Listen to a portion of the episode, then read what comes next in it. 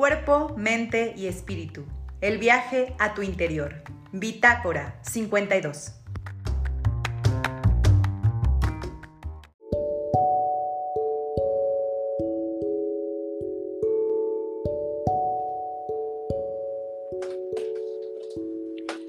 Hola gente linda de Bitácora 52, ¿cómo están? Bienvenidos una vez más. Yo sé que muchas mamis por ahí nos están viendo y a lo mejor justo a esta hora están acabando de preparar la comida, pero bueno, pongan atención porque el día de hoy vamos a hablar de algo importante.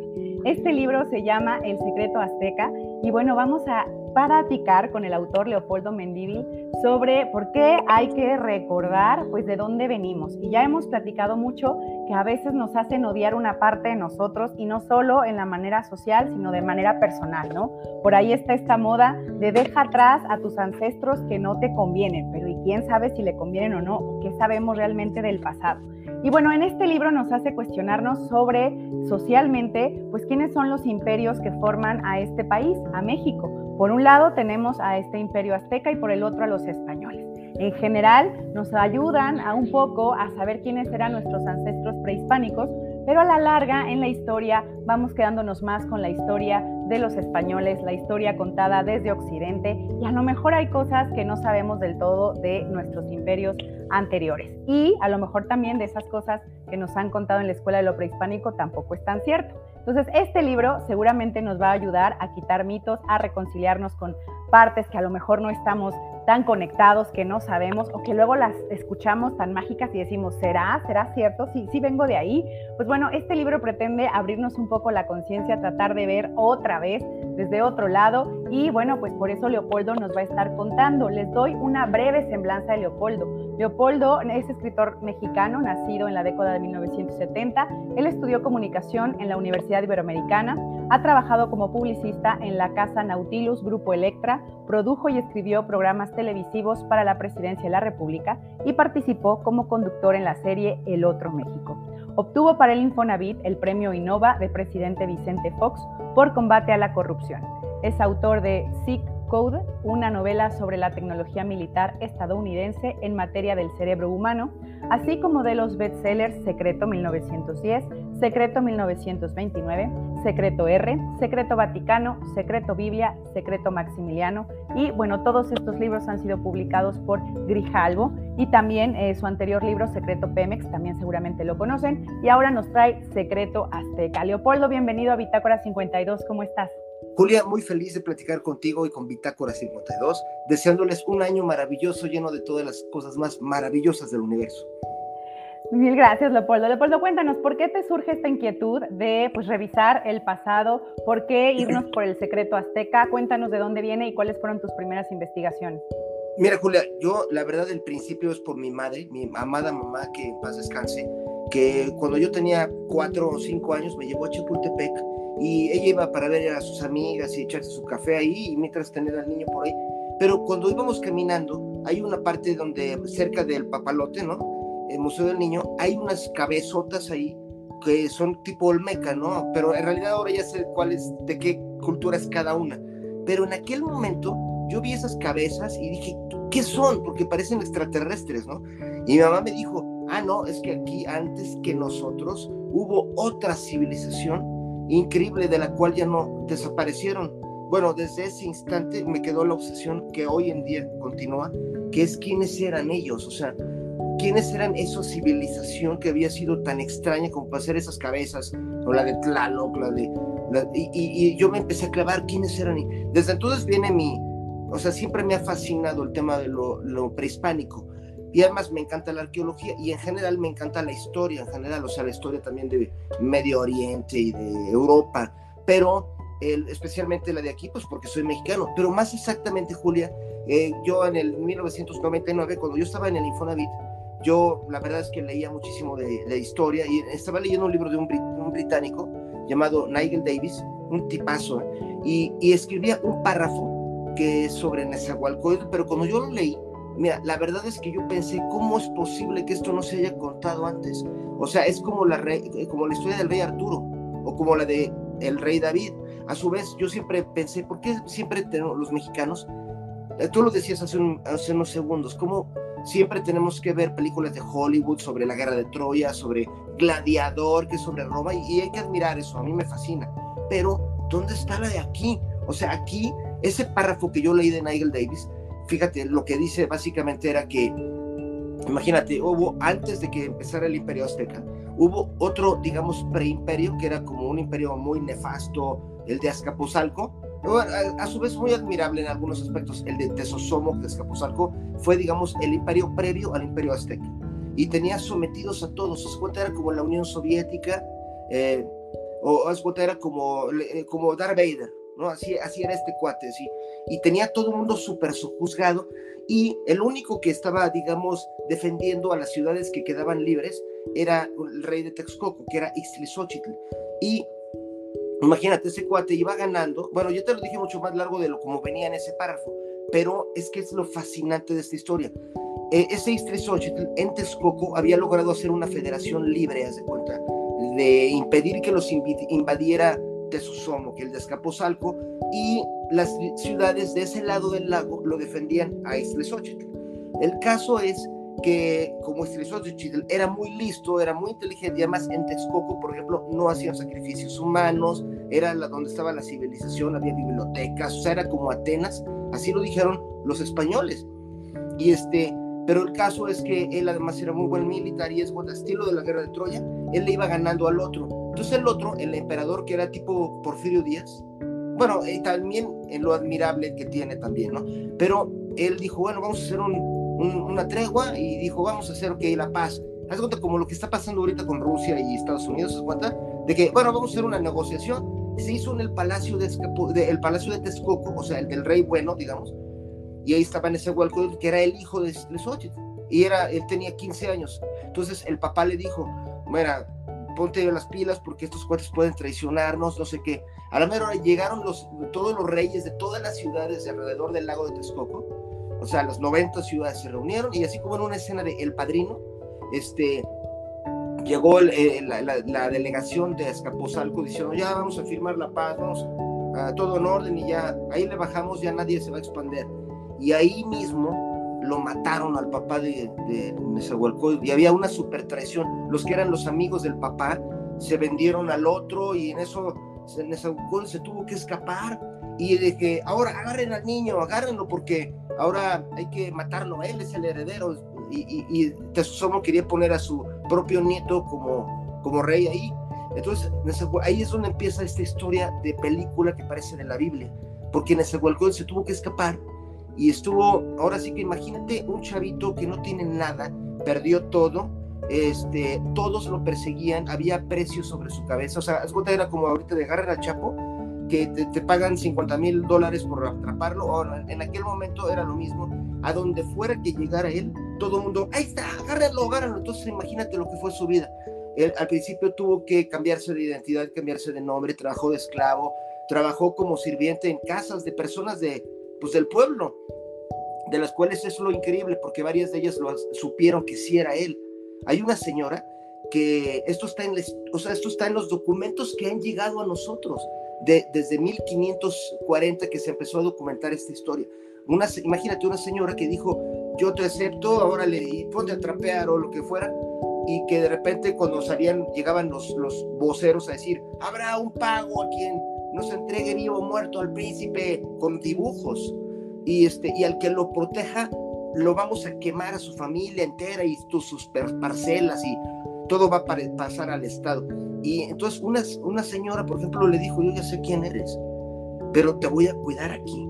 Y así, y, este, y él diciendo, bueno, ok, a la mera hora los mataron a todos, porque, o sea, es una historia muy, muy, muy dura, porque a la mera hora se tuvo que escapar otra vez de Nezahualcóyotl, pero eh, ahí donde a mí empezó la parte que a mí me fascinó de esta historia, donde él se parece al rey David, al rey Arturo o a Odiseo, el de la guerra de Troya, porque él dijo, voy a ganar, aunque tenga todo en contra, porque mi papá tuvo un sueño, un mundo mejor, que es la versión positiva del mundo azteca.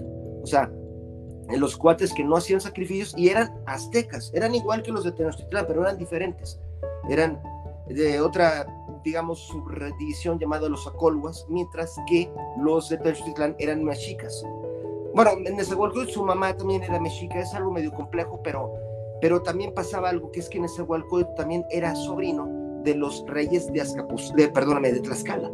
Entonces él pensó, a ver, ¿cómo le hago? Y empezó ahí la mente de él a trabajar en cómo crear una super alianza. El resultado final es que imagínate, después de 10 años de todo esto, logró él ser el líder de 250 mil hombres de, de aproximadamente 20 ciudades donde había otomíes, había tlaxcaltecas, había de Texcoco, de Chalco, pueblos que en general eran enemigos y que todos querían capturarlo al principio, pero él tuvo que aprender a super negociar. Fue, de cuenta, como un Alejandro Magno, que empezó a decir, a ver, como tú te juntas con ellos y ya olvídate de que se llevan mal, este, debe empezar una nueva historia. Y él fue el que empezó a tejer las alianzas. Y lo más increíble es que haz de cuenta que era imposible derrocar a Azcapotzalco, porque era, era como lo más parecido a esto es la Segunda Guerra Mundial, cuando Hitler ya estaba apoderado de toda Europa y no había manera de, invadir a Berlín, porque se, creó el muro atlántico donde toda la costa de Europa estaba acorazada, ¿no? Entonces que hubo un tipo como Dwight Eisenhower, que era el general gringo, que dijo, vamos a hacer una estrategia muy cronométrica, en que cada paso es súper vital para, para entrar por Normandía y pum, bueno, haz de cuenta, eso es lo que hizo Nezahualcóyotl en el año de 1428. Él, siendo un chavo, él puso en orden a todos, aprendió los idiomas de todos. O sea, por ejemplo, el otomí es totalmente diferente al náhuatl. Este, y, puso eh, a su lado, fíjate, había un rey, el de Chalco. Hoy en día vemos Chalco y como todo el mundo dice, uy, el canal de Chalco huele a, a, pues, popó, ¿no? Bueno, eh, este, el rey, imagínate, en aquel tiempo los de Chalco eran la clase alta, eran los más pupuf eran los fifis, ¿no? Y, el rey de ahí, bueno, eran salvajes, esos eran salvajes, pero eran muy, muy de acá, ¿no?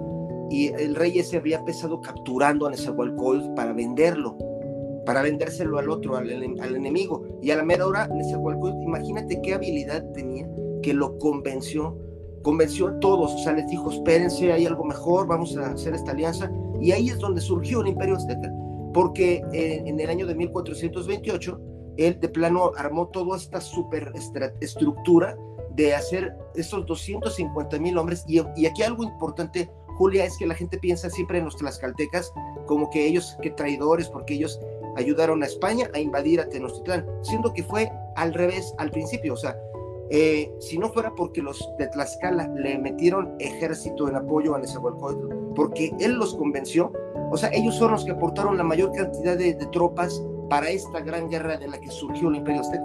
Se cuenta, aportaron de menos 80 mil soldados para este gran movimiento y a la mera hora, este, con eso se creó el Imperio Azteca. O sea, fue la mente de una persona, de un joven.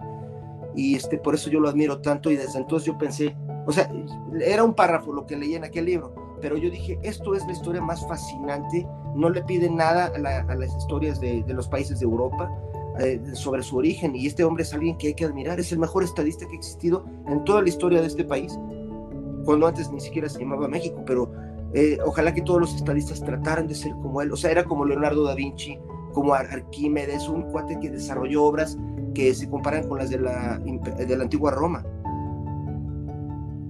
Oye, y como dices, bueno, tú empezaste con este párrafo, te llevó toda esta investigación, pero ¿dónde empezaste a recopilar pues estas fuentes? ¿Fuiste a alguna biblioteca solamente en el país? ¿Fuiste a bibliotecas fuera del país? ¿Has buscado como alianzas con investigadores o historiadores? Cuéntanos un poco cómo fue pues la construcción de todo este libro. Mira, Julia, el, yo empecé, digamos, porque me fascinó el personaje y la, y la historia de cómo surgió el Imperio Azteca. Y lo que primero me di cuenta es que está lleno de agujeros esta historia. O sea, la gran parte de por qué no se, había, no se ha escrito o por qué los libros que la hablan siempre están muy acartonados, siempre hablan de toda esta historia de una manera que es muy acartonada, pero aparte tiene cosas increíbles. Por ejemplo, eh, en la historia que, que, nos han dicho, dice que, por ejemplo, cuando mataron a este, o al papá de Nezahualcóyotl, eh, su hijo se subió a un árbol y desde ahí vio cómo lo mataban y la lógica te va diciendo, oye, pues los soldados que mataron al papá no eran unos retrasados mentales, ¿no? O sea, eso no puede ser cierto, no puede ser así. Hay otras escenas en toda esta saga en que, por ejemplo, cuando ya estaba él trabajando en un castillo y llegaban los enemigos a decir, aquí está, y que él se salía por un agujero y, o sea, hay mucho, está tan mitologizado que cuando lo lees dices, no, pues esto, no, seguramente se la fumó alguien, lo inventaron, este, entonces, los libros que, por los que yo empecé, que son escritos actualmente, digamos, traían este refrito y refrito. Hay una hoja que yo quería entregarte, mostrarte, pero ya la sabrás dónde quedó. Es, haz de cuenta, digamos, es la radiografía de, tú que eres comunicóloga, somos colegas, hermanos en este, este rollo del periodismo y todo. Este, digamos, hay una, una cadena de por qué nos llegó tan mal la información. Lo primero es que, imagínate, de todo el mundo prehispánico, o sea, del mundo de los toltecas, teotihuacanos, de olmecas, de todo, todo, solamente sobrevivieron al día de hoy, solamente, es más, ¿cuántos libros de aquel tiempo te imaginas que quedan hoy en el mundo? 16 libros. O sea, es lo único que queda. Haz cuenta, caben más en mi repisa. Y, lo malo es que esos son libros que no hablan de la historia, no hablan de cómo eran los reyes, de cómo eran las guerras entre ellos. son libros del de, calendario y de los dioses. Es como, imagínate que cae una guerra, una bomba nuclear, y lo único que sobreviviera fueron libros de cocina. Y con eso los del futuro tienen que averiguar quién era el gobernante, si era tranza, quién se peleó con quién. Entonces, la manera en que sí sabemos lo que pasó es porque, o sea, como desafortunadamente los españoles, y yo lo digo con gran amor a España, por ejemplo, es un símbolo español, que, eh, este, pero sí es innegable que hicieron una hecatombe aquí. O sea, la destrucción de la cultura fue tan grande que, por ejemplo, un día, el primero de enero de 1526, un fraile que fue Domingo de Betanzos ordenó que se destruyera absolutamente la ciudad de Texcoco, que no quedara piedra sobre piedra, ni pinturas, ni nada de la historia. Entonces, ¿cómo es posible que los, por, por mucho que la gente fuera inteligente, en dos generaciones ya no sabían de dónde venían?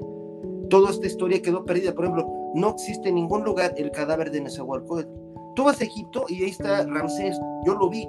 O sea, tú puedes ver a Tutmosis. O sea, en todo el mundo tú ves que está la corona de, no sé, de Carlomagno. Aquí, ¿dónde está el trono de, de? ¿Dónde está su, su palacio? O sea, si tú ves lo que ha quedado, si tú vas al Museo de Antropología y dices, oigan, muéstrenme algo que haya pertenecido a Nezahualcóyotl, la amarga sorpresa es que no hay nada, ni siquiera de su trono y no queda nada de la ciudad de Texcoco, solamente una vasija en forma de mono. Entonces, aquí el punto es que la forma en que sí sabemos un poco toda esta historia de lo que pasó es porque eh, sí, eh, décadas después de la conquista, los frailes empezaron a tratar de rescatar lo que se pudo y entrevistaron a, a, personas del mundo prehispánico, que a mí no me gusta llamarlo indígena porque aquí no es la India. O sea, pues, qué error, ¿no? ¿Cómo seguimos con esa cosa?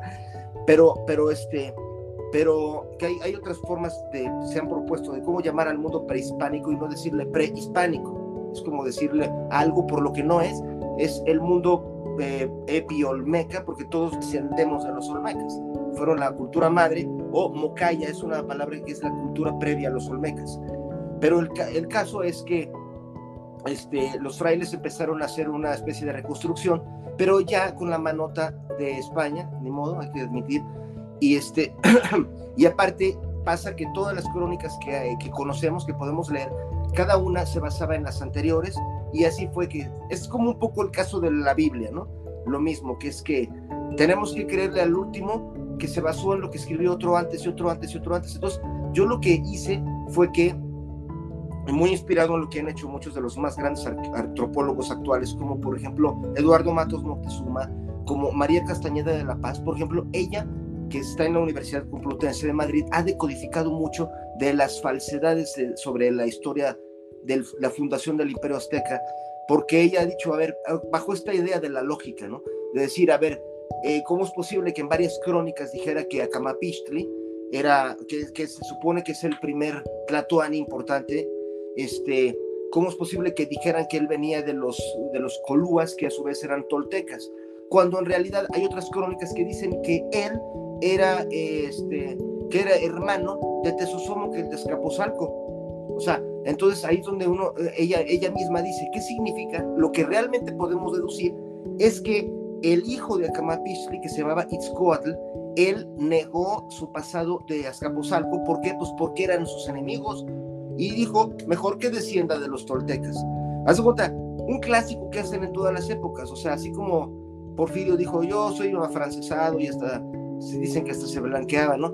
Y, o, como lo que hizo Octavio Augusto, que él del plano dijo que él era hijo de Apolo, ¿no? Entonces, haz de cuenta, María Castañeda de la Paz ha hecho un estudio bastante inteligente para ir sacando de la historia, primero, todo lo que ya se puede decir son falsedades y empezar a reconstruir qué es lo que realmente pasó. Entonces, por ejemplo, otros son eh, Carlos, este, Carlos eh, Marina, eh, por ejemplo, Javier Nogués, este, Leonardo López Luján y su papá, que en paz descanse, Alfredo López Austin, todos ellos son de una corriente que, digamos, ha estado, se podría llamar revisionista, pero esa palabra está muy mal porque se asocia a los que dicen que no ocurrió el holocausto, entonces quitamos esa palabra, sino los que están reanalizando la historia para barrer lo que, lo que ya sabemos que es falso. Ejemplo, otro ejemplo, Eduardo Matos Montezuma ha dicho, oigan, este, el año pasado se pelearon de que cuando fue eh, la fundación de Tenochtitlán, porque muchos decían, bueno, el gobierno estaba festejándolo en el, en el 1521 y otros decían, es que no fue en ese año, fue en 1525 y la verdad es que Eduardo Matos dice, ¿para qué se hacen bolas? Ni siquiera ocurrió lo del águila. O sea, lo del águila, eso lo inventó Itzcoatl, el hijo de Acamapistli, y fue parte de toda la reinvención de la historia que los mismos mexicas hicieron. Y, yo no los culpo, o sea, pues, se, vale, en todos los países lo hacen, Roma lo hizo, los griegos, y este, pero lo que nos toca a nosotros ya ahorita es tratar de reconstruir lo que sí pasó, y eso es lo que a la mera hora hice una, fórmula que es muy basada en lo que hizo María Castañeda de la Paz, que es tomas todas las crónicas que existen y haz de cuenta como si las metiéramos a una computadora para analizar el criss-cross, ¿no? O sea, dónde hacen cortocircuito las versiones y, y qué datos se pueden ir quitando, descartando y deducir la realidad.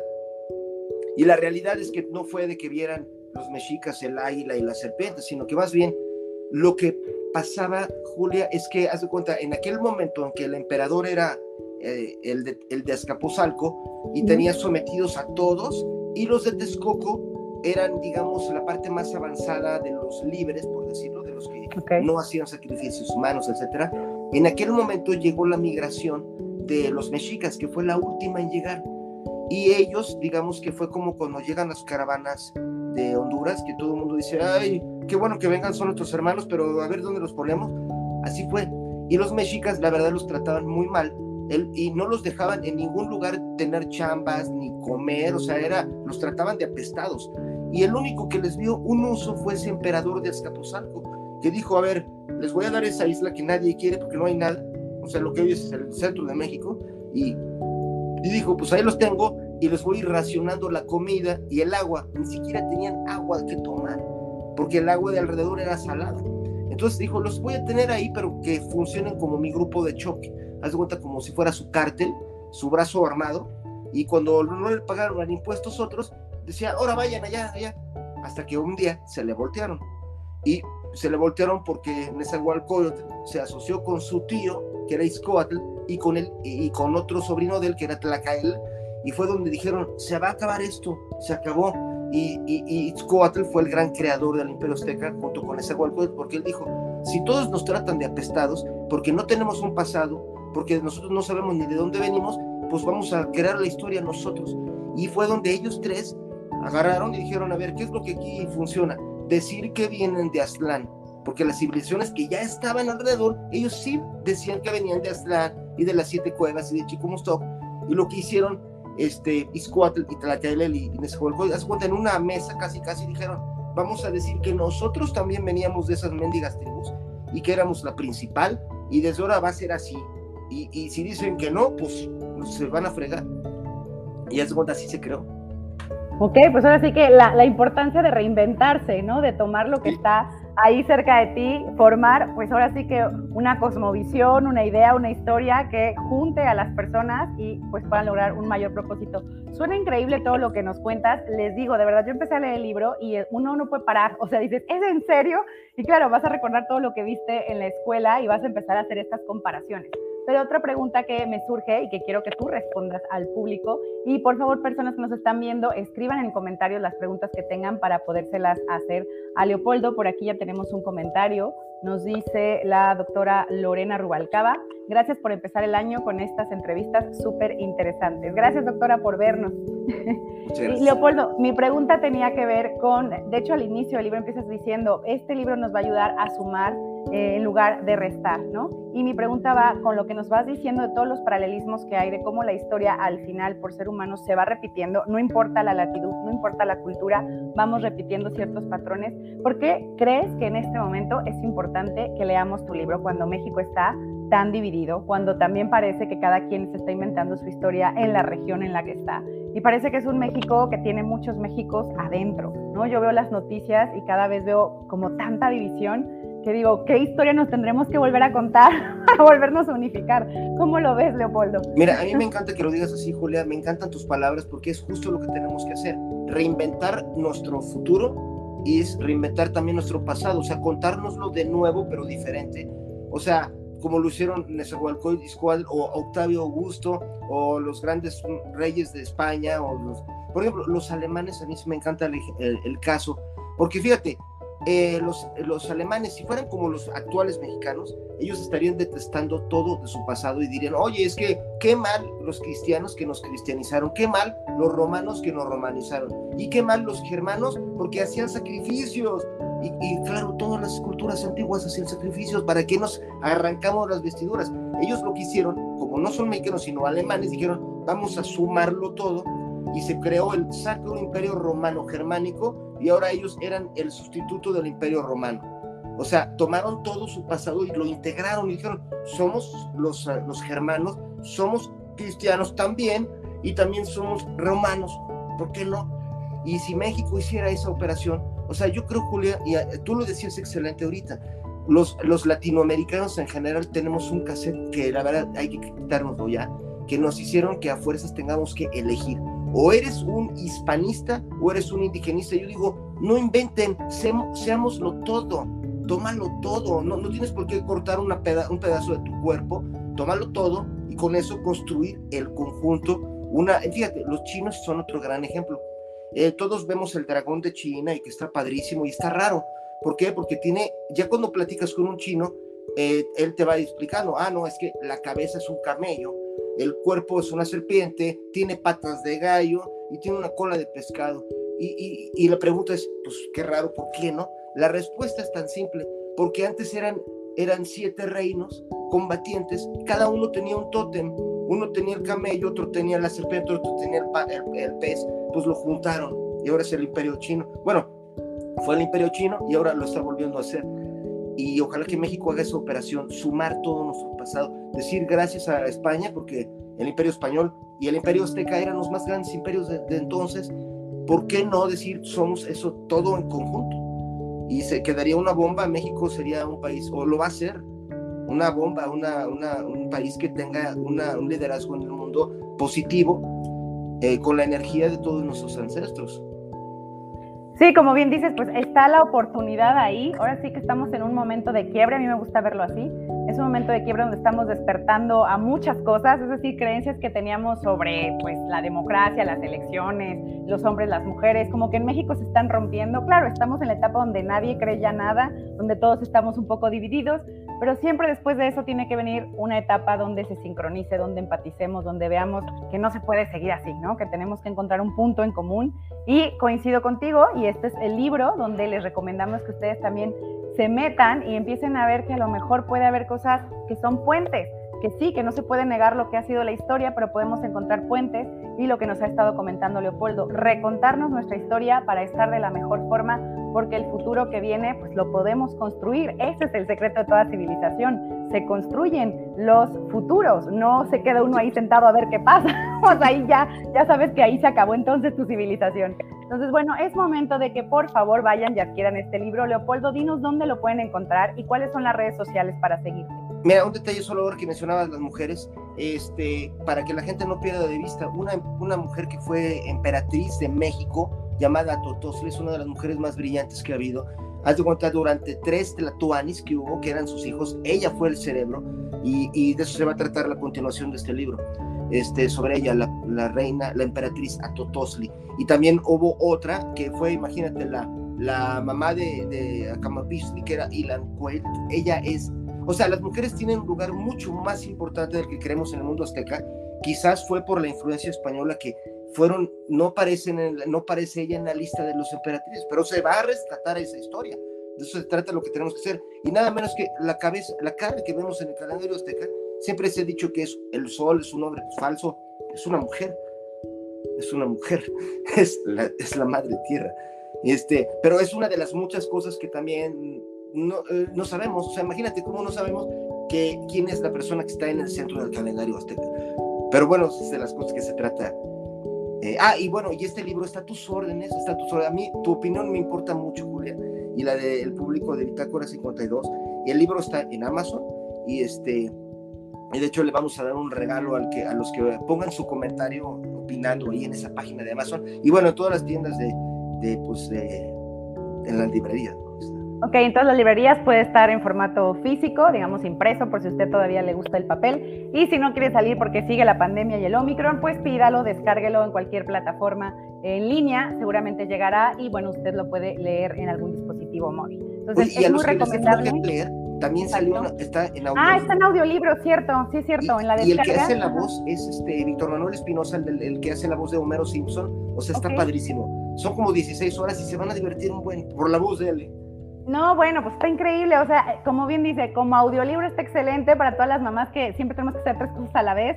Lo ponemos mientras cocinamos, revisamos la tarea o hacemos alguna otra actividad pues está excelente y si no, si todavía son de las que les gusta leer como a mí, pues nos podemos sentar a leer un ratito y está excelente, de verdad es muy ameno, vas a descubrir un montón de cosas. Bueno, pues Secreto Azteca está para ustedes ya disponible en cualquier plataforma y también en formato físico y fue un honor de verdad platicar con Leopoldo, ya nos adelantó porque esa era la última pregunta siempre, ¿en qué estás trabajando ahora? Pero supongo que es la continuación de este libro que nos dices, ¿cierto? Sí, sí, este, bueno, estoy trabajando ahorita en cuatro libros que vienen uno es sobre la independencia de México, quién fue el que metió la mano aquí, Inglaterra y Estados Unidos, realmente no fue nada más de que se le ocurriera Hidalgo. Otro es sobre los nazis, secreto nazi, eh, cómo es que de la nada salió de repente esto cuando se suponía que al terminar la Primera Guerra Mundial no debería de volver a emerger a Alemania.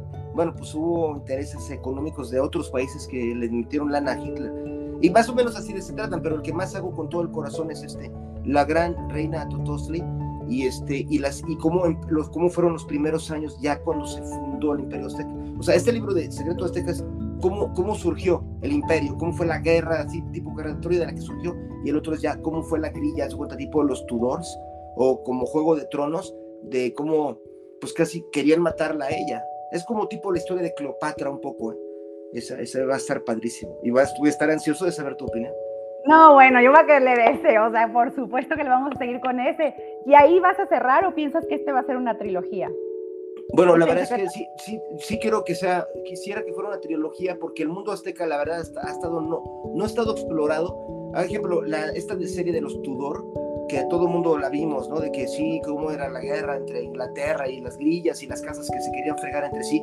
Pues este mundo era así. Y de hecho, ni 10 libros serían suficientes, pero hoy por lo menos tres momentos críticos que sí son increíbles. ¿Das cuenta? Uno es este de cómo se creó, cómo fue la guerra en que todo el mundo se juntó. El siguiente es cuando murió Moctezuma. Eh, Moctezuma fue el sobrino de, de, de o sea, fue el segundo Tlatoani, y su, su hija era, era Atotosli, la princesa. Pero haz de cuenta que cuando se murió él, o sea, de eso así empieza este nuevo libro.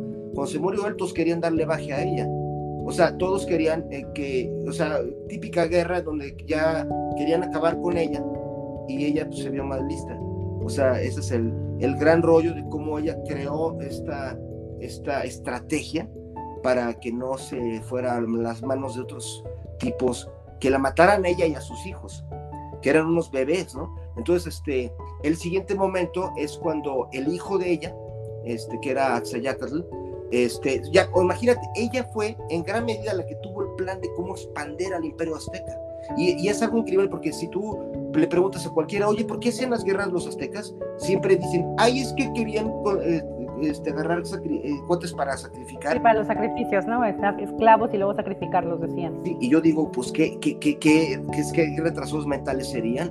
O sea, no digo que no sacrificaban, sí, pero hace cuenta es como cuando Estados Unidos, este, de repente lo del general Coster le decía a los, a los, este, a los grupos que trabajaban para él, oye, pues tú eh, tráeme las, las cabezas, los cueros cabelludos de los que mates para ver cuántos mataste y, les daban premios, te doy una lana, pero no era porque coleccionaran los cueros cabelludos, era porque era un plan de expansión y la forma de motivar a los soldados era así.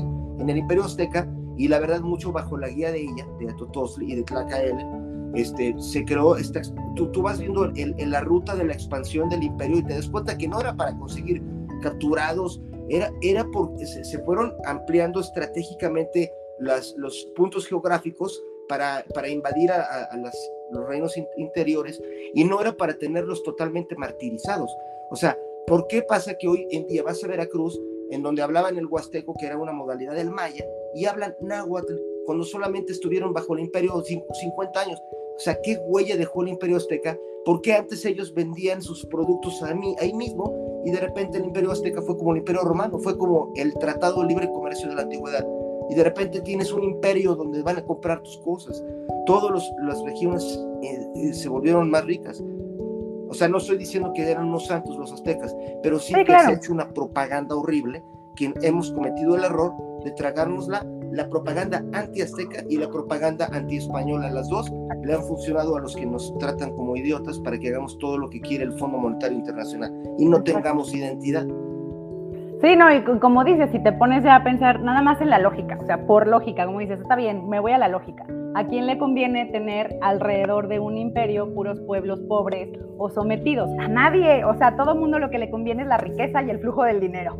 Entonces dices, bueno, pues mejor voy avanzando y que ellos también haya comercio. O sea, es como dices, si nos vamos a la lógica, ya por ahí a lo mejor empezaríamos a dudar de, pronto de las historias que leemos. Y bueno, pues de nuevo la invitación, lean Secreto Azteca y los siguientes libros que Leopoldo nos va a preparar. Y como dice, siempre detrás podemos hacernos cuestionamientos. ¿Quién se beneficia de que yo siga teniendo esta división entre mis raíces?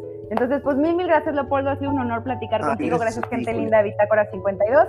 Y pues nos vemos pronto, ojalá, en otra entrevista contigo cuando esté el siguiente libro. Yo siempre a la orden y además agradecidísimo contigo, Julia. Es un honor. Un honor. No, gracias a ti. pues bonita tarde. Bye. Cuídate mucho.